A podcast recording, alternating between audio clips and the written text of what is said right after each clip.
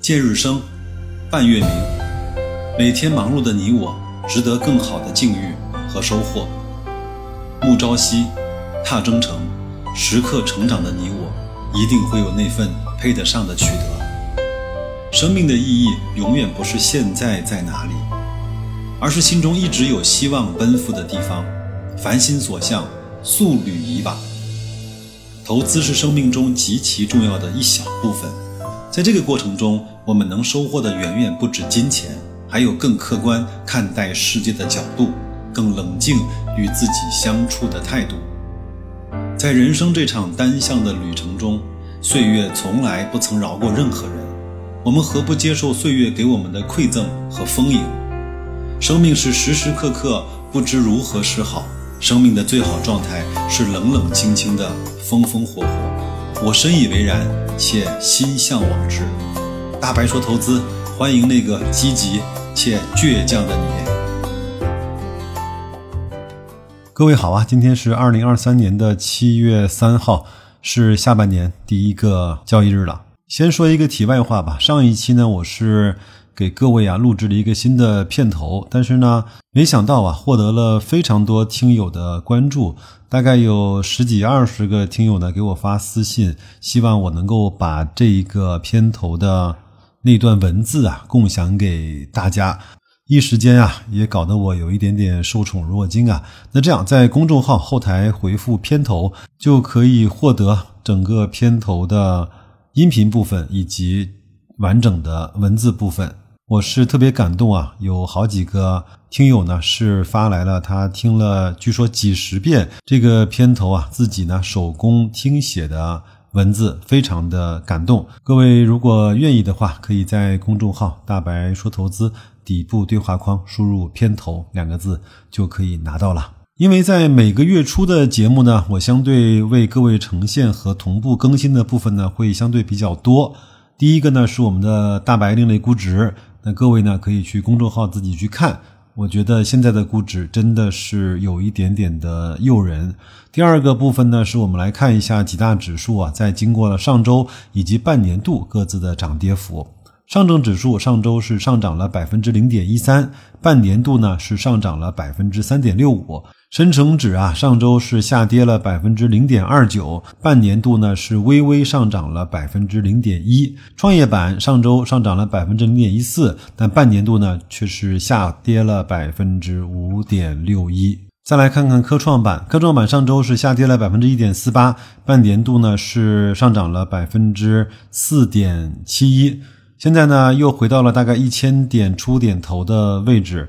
我绝对是相信我们中国的这个科创五零呢，一定不会在一千点左右徘徊的。我在周末啊看了一篇文章，说的呢还是有一些道理的。为什么？今年的上半年，各位呢会感觉这么的难受和艰苦啊？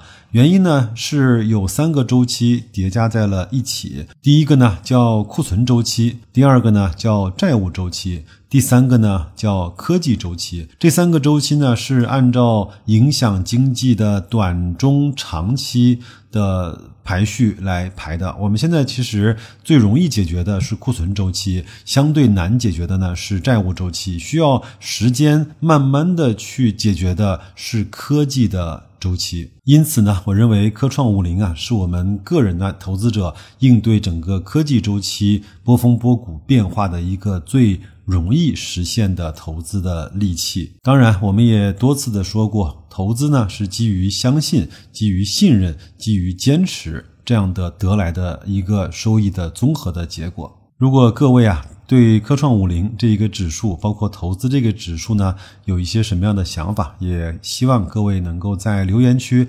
或者是我的公众号的底部对话框发私信给我，我们一块儿来去讨论一下这个话题。总之呢，经过上半年的运行呢，我们下半年未必会那么的乐观，但是呢，我们也找不到更多继续悲观下去的理由了。我们再来看一看月度的沪深三百指数的风险溢价的指数啊，它的计算公式呢是。沪深三百市盈率的倒数，也就是沪深三百这个指数的盈利率减去十年期国债的收益率得到的差值。在二零二三年六月三十号收盘之后，这个风险溢价指数呢是百分之五点九二。我前面呢说过，在百分之三以上，就是相对你应该更多一点点的去持有那个权益类资产的时候了。那么现在在百分之五点九，甚至接近六的程度，各位呢应该是放心大胆、有计划的去持有更多的股权类的资产。当然，这个指的是对指数而言的个股呢，完全不能够用这个公式来去做自己持有的这个标准。那如果你实在是不会的话，沪深三百指数是你最好的选择，或者是你再看一看我们为各位提供的大白领类估值那些更加进阶的各个行业里面最低估的那些指数，有一个综合的平衡的配置，有可能能够获得更好的一些收益吧。有些人呢也给我发私信说：“白老师，你会不会做半年的投资总结？”我呢就不做了，因为我这个特别的懒啊，在这个方面，我只能跟大家说，我在上半年的收益呢是跑赢了上证指数，跑赢了沪深三百。这个呢，我们在社群里面也互相做了一些互动和同步分享。当然，加入我们社群的方式，公众号底部对话框回复“社群”两个字就可以了。还有一个事儿呢，就是我们每个月呢会给大家做一个大白另类估值里面这些我们认为已经低估的指数，从多个角度去加权平均这样的一个排序。那这一期六月份过完之后呢的排序呢是银行、房地产、中概、红利、证券、保险、基建和 H 股 ETF 和科创五零的 ETF。这个呢并不能够绝对的说谁比谁更加。有投资的价值，我们只是从多个角度，从低估，呃，从百分位，从相对和绝对的角度来去看，也从整个回到高点的空间，以及回到低点可能会有的跌幅，我们给它做了一个综合的加权的总分。这个呢，只是。供各位去参考吧，也是白老师为各位呢去输出一个方法论，有可能对你其他的这些指数的估值，或者是你股票的这些持仓，有一点点在方法论上面的一些支持吧。最后一张图表呢，是每个月呀，很多人都呃会期待的，白老师在每个月做网格收益那个实盘的表格。那我呢也是正式的。做了一到六月份半年度的情况，具体的数字我不念了，我给各位分享一下六月份以及整个前半年的一些情况，好吧？那六月份呢，我整个在网格交易上获得了五千元左右的收益，那其他呢，包括中了一些新股啊，还有手动做的一些操作呢，合计是一万两千元左右。那么在六月份，我在这个方面不算底仓的涨跌，我获得了大概一万七千元的。这部分的收益，那在上半年呢，整个网格交易以及新股啊，包括手动做的一些波段呢，一共获得了七万一千元的收益。这个呢，呃，无所谓多少，只是供各位参考吧。你也可以看看我的这些标的在每个月能够产生多少次这种呃系统自动买卖，去帮你呢捕捉那个波动时候能够产生的一些收益的情况吧。网格交易呢，不是我们在投资上获利的全部，但是呢，它是可以呢帮我们去进